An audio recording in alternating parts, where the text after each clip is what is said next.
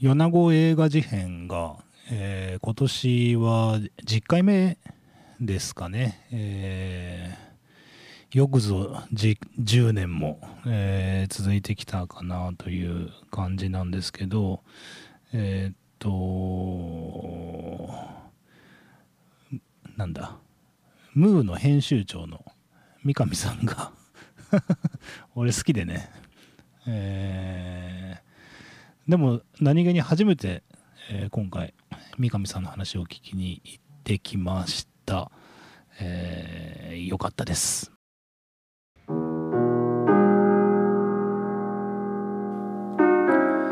世界8億9000万のヘビーメタルファンの皆さんおはようございます。帰ってきたヘビーメタルの逆襲の時間です。この番組は FM 放送周波数 79.8MHz またダラズ FM のインターネット放送はパソコンからサイマルラジオでさらに無料音楽サイトリッスンラジオを通じて全国どこからでもお聞きいただけます。番組へのメッセージはメールの方は798ダラズ FM.com ファックスの方は0859-21-7878でお待ちしています。毎月1回さえーっとまあ僕はあの松本誠治ですけど政治会っていう、えー飲み会をやっててで昨日が第123回目の おー長えな。100えーっとちょっと前に10周年120回やったんですけど、えーっと先昨日は123回目の政治会ということで、えー仕事の後えー、かごの鳥っていうね、えー美味しい焼き鳥屋さんがあるんですけどあの角番長とそれから三柳に会ってで三柳まあ僕のちなみに近所っていうのもあるんですけど、まあ、昨日は三柳店さんにお世話になってで行ってきたんですけど、まあ、何が言いたいかってあのちょっと二日酔い気味なんですよね。まあ二日酔いっていうそんな飲んでもないんですけどなんかほら昔と違ってそんなに飲み会っていうのも今頻繁にないからあのもうどうかすると9時過ぎにはもう寝ちゃってるんで それで、まあ、昨日ちょっと話も盛り上がったっていうのもあってえーっと少し遅くまで起きてたので、えーちょっとなんていうのかな調子でもないですけど、えー通常に戻したいなと今、えー戦っているところですが、えーいかがでしょうか。えーっとまあ何ってこともないけど気がつけばさ11月も、えーおしまいですね。今日が最終日ですか。えーでなんだっけ。明日から12月っていうことでね、えーもうあっという間ですよ。年末年始のなんていうか予定というか。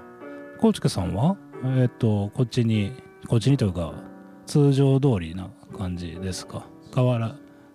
変わらず。えねえなんか大晦日の仕事とかあるんですか？あー。なるほど。なんかもともと季節感ない人間なんですけどあのいよいよ本当にどこも行かなくなっちゃったんで、えー季節感ないという中であの年末年始も全く何の予定も、えーしてなかったんですけど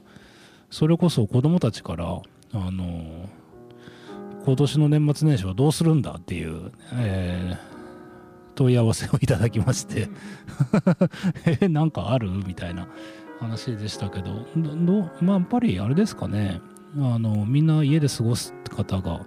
えー多いのかなと思うんだけどあの余談というかどうでもいい話ですけどなんか今年の「紅白歌合戦」なんかもう もう一つじゃないですかなんかメンバーが。いやなんかえー？っていう感じで。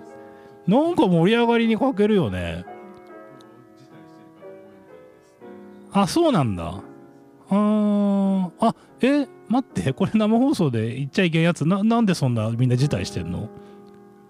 分自身でやりたいとか自分のライブと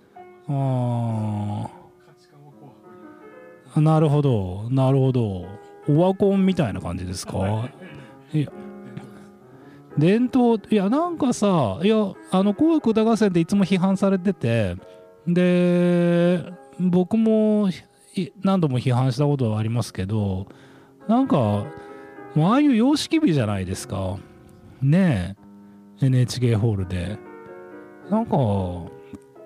やればいいと思うんでやればいいっていうかやるんだけどなんかでなんでこのロス感というか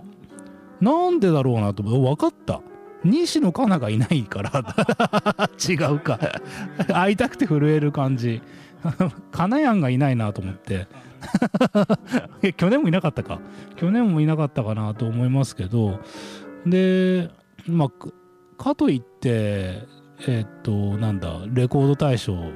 もななんかすげえ炎上してましたよね。あのおかしいっていうか。ちょっとうんでまあいろんな人がいろんなところで言ってますけどなんかそのまあ「紅白歌合戦」もそうだしレコード大賞もそうなんですけど歌番組っていうのがあの非常に成立しにくい時代になってるなっていうのはあのだいぶ前から感じててであのいいアーティストたくさんいらっしゃるんですけどその何て言うのかなまあ難しい言葉で言えば分断っていうことになるんでしょうけどなんかこうみんながあのこの曲今年この曲で感動したよねとかって共有することがあのちょっと難しくなってますよね。あのまあお年寄りでもないですけど、えっと、年配の方とそれからまあ若い方っていうのがあってで昔からさそういう若い人に流行る曲とそれからまあ年配の方に受けがいい曲ってまあ当然あるんでしょうけど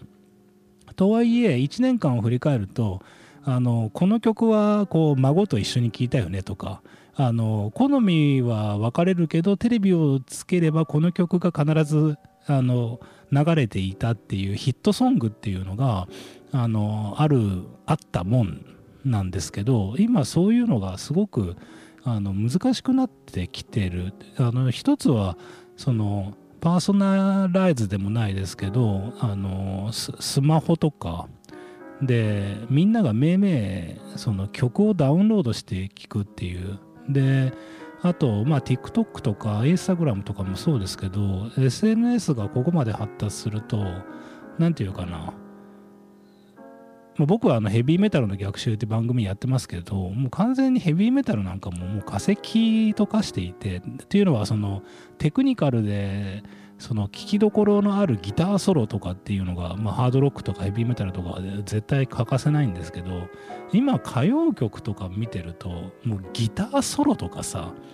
でなんならあのオープニング？あの、まあ、業界的に言うところのリフですよね。まあ、イントロというかがない曲がすげえいきなり歌い出すじゃないですか。なんか出会って5秒で合体みたいな話ですよ。いや本当に。えもう？みたいな感じになっちゃってるんで。で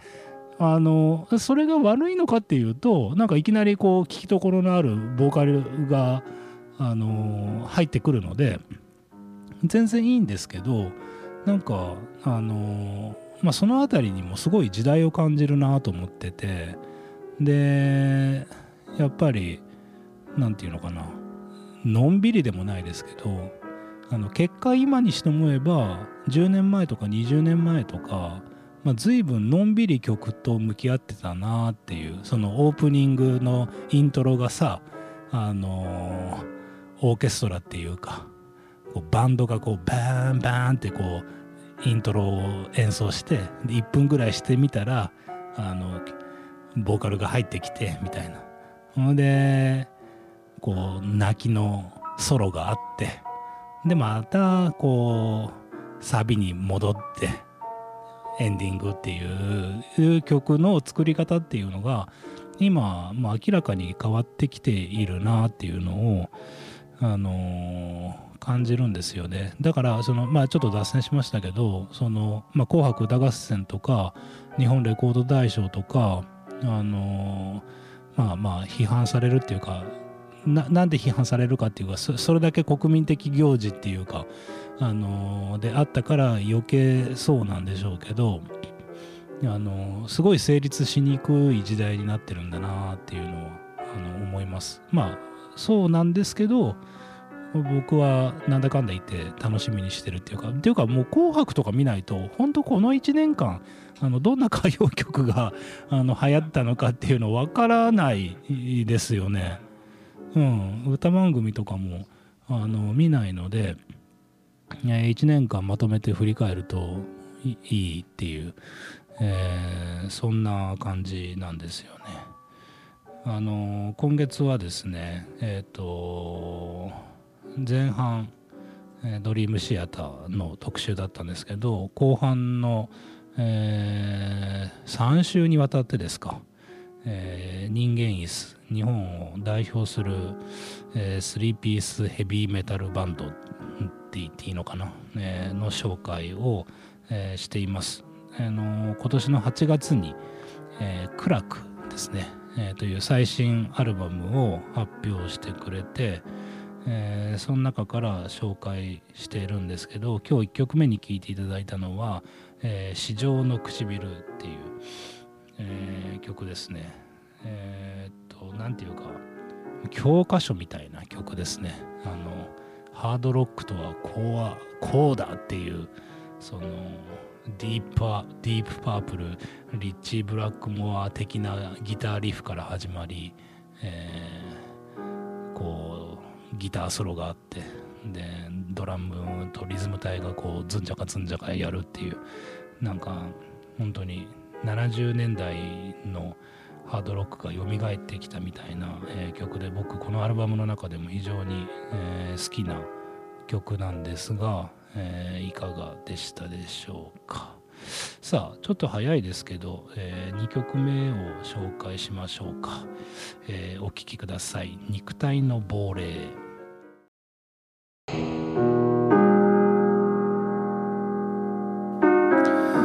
何度かあのこの番組でも話題にしたことがありますけど、えっと、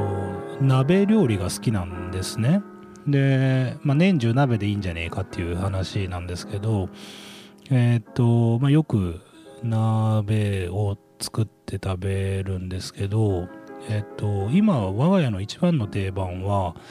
えっと、なんて言うんだろう、味噌鍋っていうか、まあ、いわゆるチゲっていうんですかね、朝鮮のあの、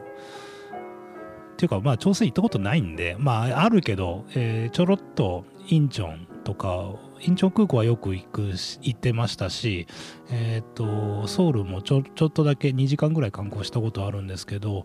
まあまあ、あの、きちんと、その、朝鮮の、えー、チゲを食べたことがないので、あの、よくわかんないんですけど、チゲ風？まあ、要するに、あの、えっ、と、鶏から取ったスープをえっ、ー、となんだあのド出てこない。コチュジャン？うん。コチュジャンとあとまあ味噌を使って、まあ、甘辛くする鍋っていうのが我が家の定番で子供たち大好物なんですよ。豆腐とか白菜とかたくさん入れてうまいんだけど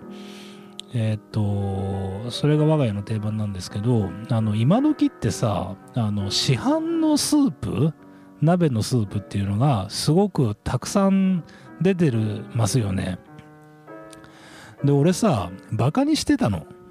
うん。こんなもん食えねえよって言って。であの寄せ鍋とかさ、えー、たくさんあるじゃないですか。で数年前まで、まあ、寄せ鍋とか、あと水炊きの、こう、えー、スープっていうのが、あれ、こう、パウチというか、入ったものが出てましたけど、今、本当にバリエーションが、えー、たくさんあって、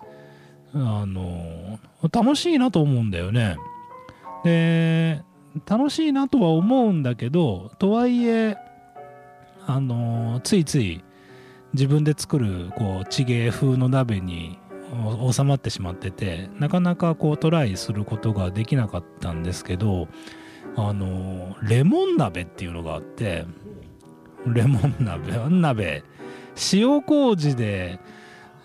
食べるレモン鍋っていうのが、えー近所のスーパーに売ってて。でねあのこれがねなんかねあのいや激うまとまでは思わないけど正直。楽しい、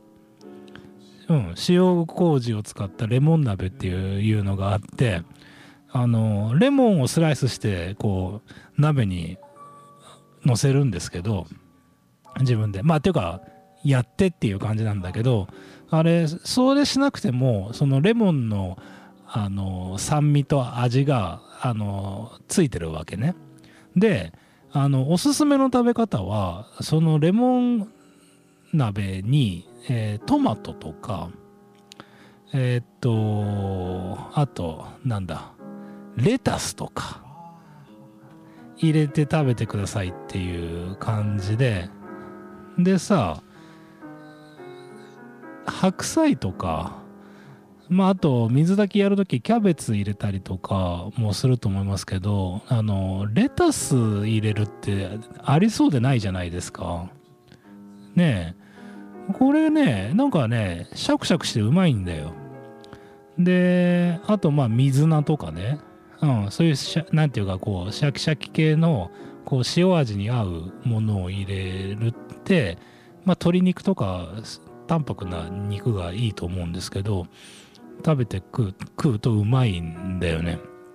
でこれ意外に子供たちにも好評で。でレモン鍋の上から粗挽きの黒胡椒とかをガリガリやってあの食ってるんですよ、うん、で鍋といえばこう締めじゃないですか。でえっとね多分ねなんか狙いとしてはスパゲティとかだと思うんですよね。うん。だけどラーメンじゃないですか。うん。塩ラーメン。塩ラーメン。でまたさらに黒胡椒をオンしてあの食うとデブの元っていう。太っていい。いいよね。あれっていうか鍋って本当それこそこれからのシーズンあの楽しみですけどやっぱこう飽きるっていうかみんなみんなどうなんだろうな。普通どうですか？寄せ鍋とかが多いんですかね？やっぱちちチゲで。チゲ系多い？チゲうまいよね。だから世間的にはどうなんだろう？やっぱり寄せ鍋とかまああと前も言ったけどおでんとかが多いのかなと思いますけどあのぜひというかあの本当にねいろんな ね別に回しもんじゃないけどねあの丸いにね 具体的なスーパー名が出ますけどあの丸いに本当よく売ってて今気になってるのがねなんかもやしのなんか鍋みたいなのの元とかもあああれあるじゃないですか。これちょっと一回、うん、行ってみようかなって。思うんだよね。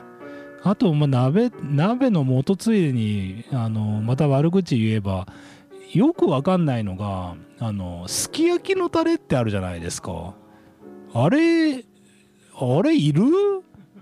なんか俺すき焼きのタレって使う人の意図がよくわからない。だってそんな醤油ぶっかけて砂糖入れたらいいじゃんと思うけど。で煮詰まりかけたら酒入れたらいいじゃんとかって思うんだけどタレって何ですかね？でもよく売ってるじゃないですか。すきすき焼きのタレとか。まあいや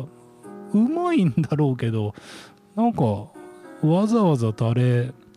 ていうかすき焼きってどうですか？よく食べます？あそう。すき焼き丼？あのー俺さすき焼き大好きなんですよ。だけどなんかこうすき焼きってほら昔おいしんぼで貝原雄山にあの あの牛肉を最もまずく食べるあの食べ方とか言って すっげえ叱られたじゃないですか。俺俺小学校の時これシニアに受けるよね。あの小学校の時にすっげえ貝原ユーザーに叱られておかみを呼べみたいな感じで。だけど これごめんなさい。何気につぼりますけど。あの美味しいも読んだことない方はわからないかもしれませんけど。あの貝原雄山っていうねあのすごいあのこわもての美食家兼陶芸家がいて、えー、それの息子があの山岡四郎っていう。すごくその食のセンスはあの父親譲りで優れてるのにあの父親の反動ですごいあの不良になってるっていう体ですよね。だけど不良なのにあの一応日本を代表する新聞社のあの社員じゃないですか。あの辺りのあの辺りの設定に無理があってでまあまああのもうあれなんだ最後100巻100何巻までいっちゃったんですかね。まあ、ちょ結構行っててもう最後途中からもういいやって感じになっちゃうんですけど最初のね2 3 0巻ぐらいまではねあのこう水戸黄門的なあの面白さがあったあったんですよね。この予定調和的な良さがあってあの大好きなんですけどその貝原雄山が すき焼き屋にあれすき焼き屋に自分が行かなかったらいいんだよね。嫌いなのにね。でになんかこう日本橋かなんかのあの老舗すき焼き屋に行ってあのすき焼きをこう鍋をひっくり返してうん、あのー、なんか牛肉を最もまずく食うやあのやり方だ。その後しゃぶしゃぶも批判するんですけど、うん、であごめんなさい。話が長くなりましたけど。それで俺さすき焼き大好きなんでチェーとか思っていいじゃん別にとか思って。でなんかあの砂糖をかけてあの牛肉をまずく食う日本人のなんか肉の食い方を知らない日本人のやり方だとかって言われてもうそうなんだと思って。それでさ俺、まあ、最近こそそのコロナで行かないですけどあのちょっと前までタイとかさマレーシアとか行くじゃないですか。そしたらさみんなさ醤油と砂糖かけて牛肉食ってんだよ。なんだ日本人だけじゃねえじゃんと思って。そんななんかあのその後そういう歴史を歴史というか世界を知るというのがあるんですけどあの何の話でしたっけ？鍋の話でああそうそうすき焼きがあのどうなんだっていう話ですけどあのもう時間が来ちゃいましたね。ごめんなさいね。あの人間椅子からお聞きください、えー、甲骨のカマキリ。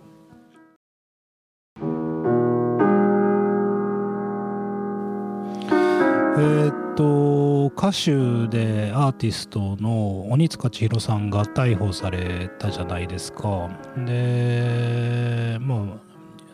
ニュースになってますけどそういう人なんでね。あのいやいやまたこう語弊というかあのなんていうかあのちょっとおかしい人なので あのいやなんかねあの逮捕されたけどどう思いますかとか聞かれるんですけどいやいやそういう人ですよっていう あの引き続きあの大好きですっていうしかないんですけどあの何て言うかこう考えさせられるというかあのまあ現場見てるわけじゃないのであの何があったかっていうのは分かりませんし、まあ、大してそこまで分からな分かる必要もないんですけどあの、まあ、いろんな人がいろんなところで言ってますけどなんていうかこう、まあ芸、芸能人っていう言い方もなんか今時どうなんだろうなって思いますけど、まあ、著名人っていうんですか？なんかこうモラルを求める人っていうのがいるじゃないですか。でなんていうかな。あの僕鬼塚千尋さんはあのライブも何度も行ってますしアルバムは全部持ってますしまあ控えめに言って大好きなんですね。でだけど彼女のその何て言うかな。まああえてきつい言い方するとその狂っている部分も含めてあの、まあ、好きというかでもさあれ一緒に暮らすとか友達するの多分すごいしんどいと思うんですよね。あの実際。だってもう YouTube とかでさなんか動画配信とかしてしてるじゃないですか。なんかやめとけばいいのに。なんか あの MC とか使って「はい皆さん」みたいな感じでやってて。で狂ってんだよ。あ飲み飲みながらやってる。かなんかやばい薬やってるか知らないけど、うん、いやいやだけど何が言いたいかってあの人にモラルなんて求めてもしょうがないしいやいやささあの救急車蹴っちゃったっていうのがあるじゃないですか。まあさいかんわな。うんうんうん。だけどあのそれは褒められることじゃないけどこうだからといって彼女の流星群の美しさね。それから月光の儚さね。もう1ミリも変わらないわけですよ。だから何が言いたいのかっていうとそのアートと人格っていうのはその全く別の話でで僕は鬼塚千尋というアートが大好きなんですね。だけど鬼塚千尋というまあ女というか鬼塚千尋という人間のその私生活には全く興味がないしあの救急車蹴られたのはいけんかったなと思うけどだけどさなんかいろいろとあの調べると結構なんか心ないこと言われて怒ってたっていうのもあると思うしまあまああの千尋ちゃんやってますなっていう うんぐらいのことなんですよね。でそれでいいと思うんですけどなんかそういうところでさすげえなんかモラルを求めてきてなんかあの許せませんとか あの言う人がいるんですよね。でまあまあよくありがちなのはその芸能人の不倫であるとかなんであれまあまあ例えばその覚醒剤ややってたとかななんでこうなるんですかねだって別にあの覚醒剤やっててそれなんか問題問題というかあなたに何か問題あるんですかって思うんだけどでまあこの議論すると必ずなんかその反社会勢力の資金源になるからあのだから良くないんだっていうのもあってなんかまあ半分わからないでもないですけどだけどそのなんかさあのまあ容認しろとまでは言わないですけどいろいろ辛いことあると思うんだよね。でさ酒で憂さを晴らすとかさまあ普通にみんなやるじゃないですか。サラリーマンだって。であの前回の番組でしたっけ？あの僕次は酒がこう叩かれる時代が来るっていうのを言いましたけど本当そのな時代っていうかたまたまお酒は合法ででたまたま日本ではなんか酔った勢いでゲロ吐いたりとかあのしてもなんかもうなんとかさみたいな感じでこう許す許しちゃうあの傾向があってでそれそれ含めてまあ文化なんですね。で僕はあのお酒大好きだしあの全然いいけど例えばあの飲んだ勢いでさこう暴力的になる人いるじゃないですか。ああいうのもなんかいやいやなんとかさ酔っとるだけだけんみたいな感じであのこう仕方のない風潮あるじゃないですか。俺全然許しませんよ。あの飲んだ勢いでなんかあのマウント取ってくるやつとかあの年寄りにいるじゃないですか。いやいやいやいやいやいやいやいやまあまあ。うんうん。いやいやだけどそんなんもさ許さないっていうか俺は納得しないしてないですよ、うん、ででもさまあまあいいじゃん。飲んでんだしって。だったらさもう覚醒剤もさしょうがないしょうがない打ってんだからって言って。うん。許してやれよとかって思うね。まあ許してやれっていうかそのまず一旦受け止めてやっていやだけどそれかあの違法だしさやめた方がいいよとかなんとかその道はあると思うんですよね。なのになんでそんなたまたまだってさまあ皆さんご存知だと思うけど太平洋戦争終わるまではさ薬局で買えたわけですよ。これ飲んで元気出してっていうね時代だったわけじゃないですか。だからその絶対悪ではないですよね。あの実際それでこう元気出して仕事を頑張ったりあのしてた人もいるわけであのだけどまあ体には良くないし負担も強いのでまあやめようねっていう話だったらわかるんですけどなんかもう人間のクズみたいなあの若い人は知らないと思いますけどあの警視庁のキャンペーンであの人間やめますか覚醒剤やめますかみたいなあったじゃないですか。すげえ怖いやつ。人間やめますか。覚醒剤やめますかみたいな。やめねえよ。でもどっちもするっていうかさであの覚醒剤でその刑務所に行った人みんなさ誰一人反省してないらしいのね。いやいやそりゃそうだよ。だってその反省しようがないじゃん。うん。でなんかねまあ別に 俺別に覚醒剤やってないですしあのそんなムキになることでもないんですけどあの何が言いたいかってねその違法なことイリーガルなことにその何て言うのかな過剰にこう反応する人っていうのがすごく多くて良くも悪くもあのルール違反だったのでルール違反した人はペナルティを受けるんだけどあのペナルティ以上の制裁って逆を言えば全く受ける必要なくてなのになんかもう社会からこう抹殺しようとする人があのすごく多くまあ端的に言えばあの心が狭いんですよね。でそれはでもでもさ結局さ何にもいいことなくてだからあの千尋がね 鬼塚千尋が今逮捕されて、ね、その後すぐ病院に移ったみたいだけど、まあ、酒飲んでたからねあのおばさんも、うん、だから早くごめんなさいって言ってあの一刻も早くまたいい曲を作ってほしいなって僕はそれしか思ってなくてだからあのアーティストってそういうもんなのでなんかそこはこう履き違えてほしくないなっていうのをあの強く思いました。さあ、えー、人間椅子の、え、最新アルバム「苦楽」を紹介しているのですがいよいよ最後の曲になりました。アルバムでもエンディング曲ですね、えー、聞きどころ満載です。お聴きください。夜明け前。